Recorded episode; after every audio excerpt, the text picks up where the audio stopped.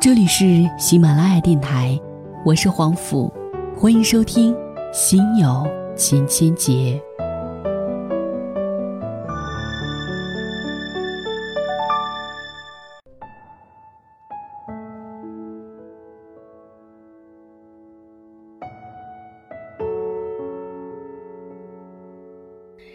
近期收到很多婚恋问题，俨然快要把我当成一个婚恋咨询师了。我不只谈爱情，最近恰好在做有关于爱情的节目，所以对此会有更多的思考而已。然而看到很多的听众在提问，他们在各自的爱情里、婚姻之中遇到各种各样的问题，为此茶饭不思，为此心焦气躁，为此抑郁寡欢，为此怒不可遏。他们究竟要不要在一起？患得患失怎么办？要不要结婚？出轨了或不爱了怎么办？要不要离婚？怕孤独，有孩子怎么办？看到这么多的困惑和痛苦，又让我忍不住的想要好好的谈一谈爱情。亲密关系出了问题，可以有很多种解释，不同流派观念的心理学大师对此有着不同的看法。在心理咨询当中，也有很多方法可以有针对性的去对婚恋问题进行治疗和改变。通常需要抽丝破茧、细微入质的到两个人的交往细节当中去，去探讨原生家庭，去探讨儿时的经历，去探讨人格的特质，去探讨认知模式，去探讨责任和意义，去探讨控制和依恋，去探讨彼此的沟通与需要的满足。显然，这绝非一篇文章可以完成的艰巨的任务，因为幸福快乐。总是相似，而每个人都要去面对各自的难题。我想谈的，其实是个非常简单的问题，也是在我听过这么多的案例之后，最想要提出的一个问题。我想去问出现问题的情侣，去问相看两厌的夫妻，你们还能做朋友吗？是的，你们还能做朋友吗？就是这么一个简单的问题，或许就能说明问题的所在。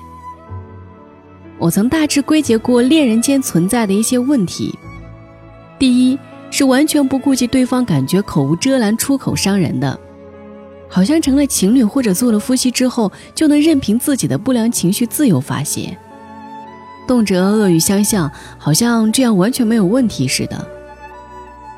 特别是当双方意见不合或者心里不大顺心的时候，各种互相抱怨、言语攻击就出现了。原本亲密无间的伴侣，反而成了彼此生命里的差评师。对朋友，你会这么做吗？第二点是不考虑对方隐私、毫无边界的疑神疑鬼的，一方好像成了一个侦探。总是疑心对方是否不忠，或偷看手机记录，或偷偷的登录对方的社交软件查看蛛丝马迹。更有甚者，去打听、去试探、去骚扰、去攻击对方的前任或者异性朋友。这就好像一个重度的疑心病患者，天天忧心忡忡，另一半一回家就想在对方的身上找找有没有长发，闻闻是不是你身上有他的香水味。当然。男士同样也有这种状况出现，对朋友，你会这么做吗？第三就是不理会对方需求，冷若冰霜，爱理不理的。有一些情侣，情人虽然遇到问题不吵不闹，但是他们擅长于各种冷暴力，一有分歧或有争执，动辄启动冷战模式，面若冰霜，爱答不理的。而且冷战可能慢慢变成惯性，持续时间越来越长，一天两天，一周两周，一月两月，冷着冷着，感情就真的冷了，再想热回来，就难了。对朋友，你会这么做吗？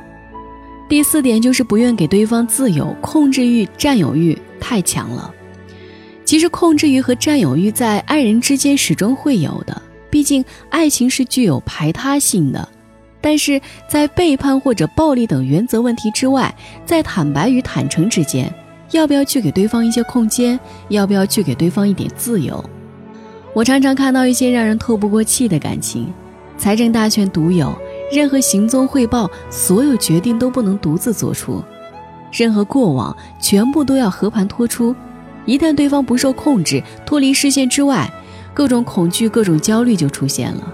要么通过强制服从进行控制和占有，要么通过各种付出牺牲来进行占有。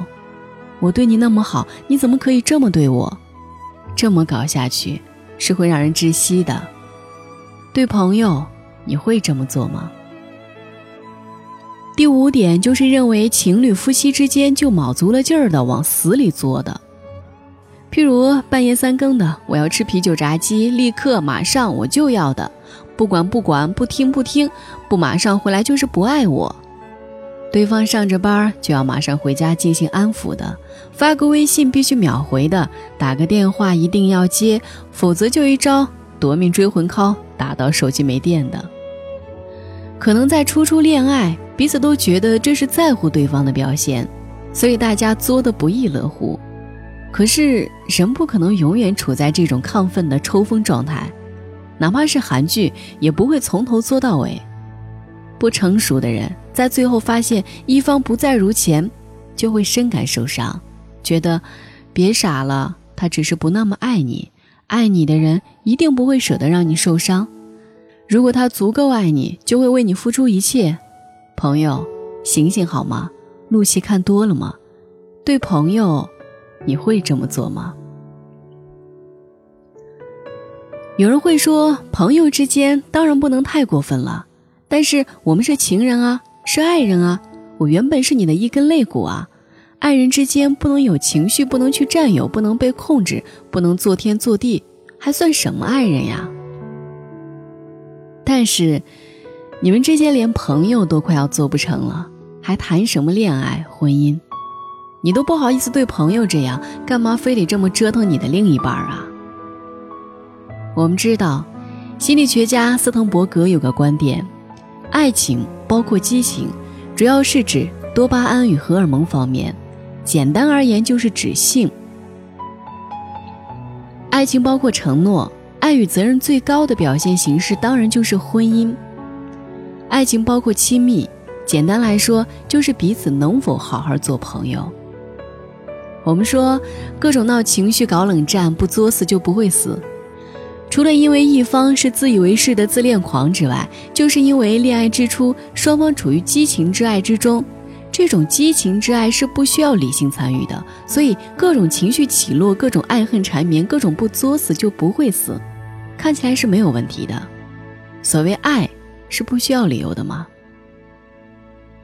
可是一定要注意的是，这种依靠肾上腺素、多巴胺维系的，无论你怎么做我都爱的时期，是会过去的。而一份长久的爱情，是这个时期过去之后的细水长流。这个时候，爱情最重要的支撑点就在于亲密与承诺了。所以，想要细水长流，就要把感情当做，至少当做一件友情来认真经营，彼此坦诚相待，遇到事情有商有量。说话做事要去考虑对方的感受和考虑事情的后果，遇到分歧，彼此坦诚协商，寻找共赢的解决方案。如果实在没法妥协，那就相互多点包容和谅解，不要企图控制对方、占有对方。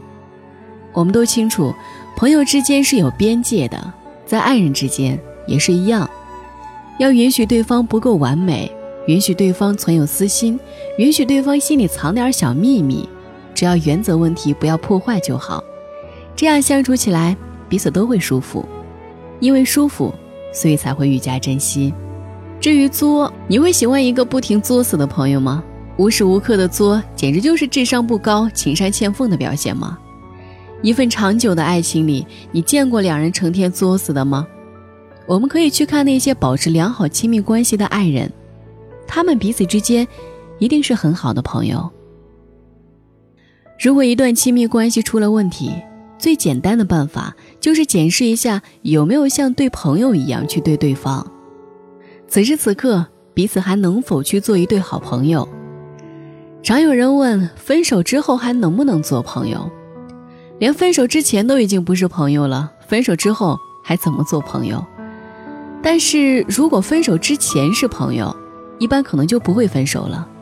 哪怕因为各种原因确实不得不分，一般都能做到一别两宽，各自生欢，绝对也不会搞得鸡犬不宁、遍体鳞伤，分得体体面面、妥妥当当，伤害也会降到最低。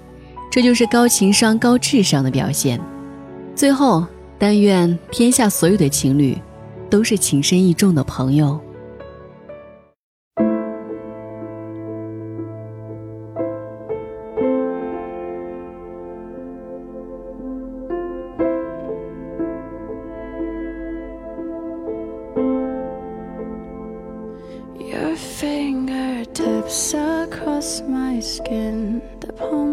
Swaying in the wind, images.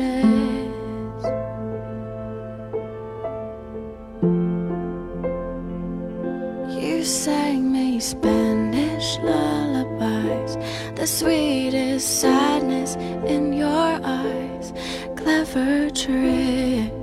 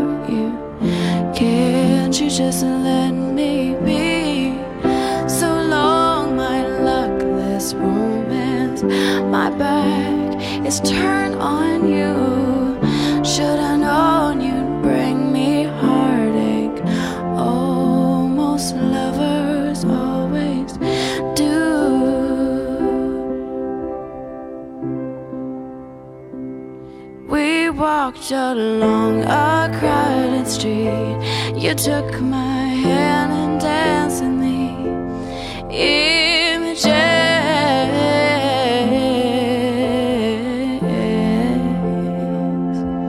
And when you left, you kissed my lips.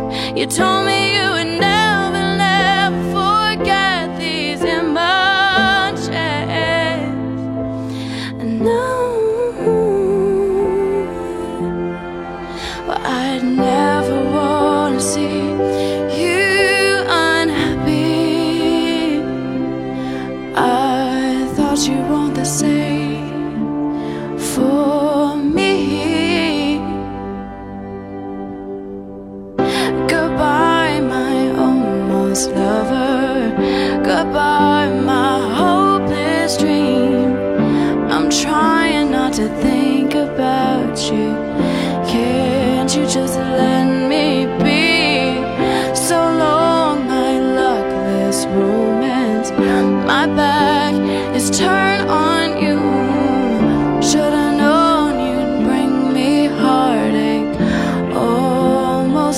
lovers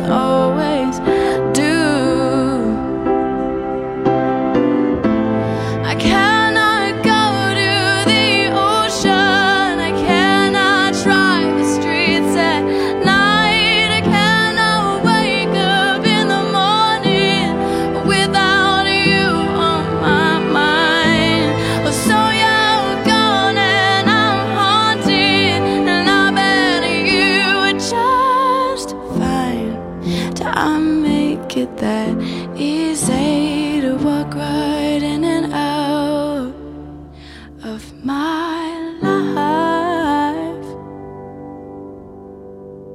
Goodbye, my almost lover. Goodbye, my hopeless dream. I'm trying not to think about you. And can't you just let me?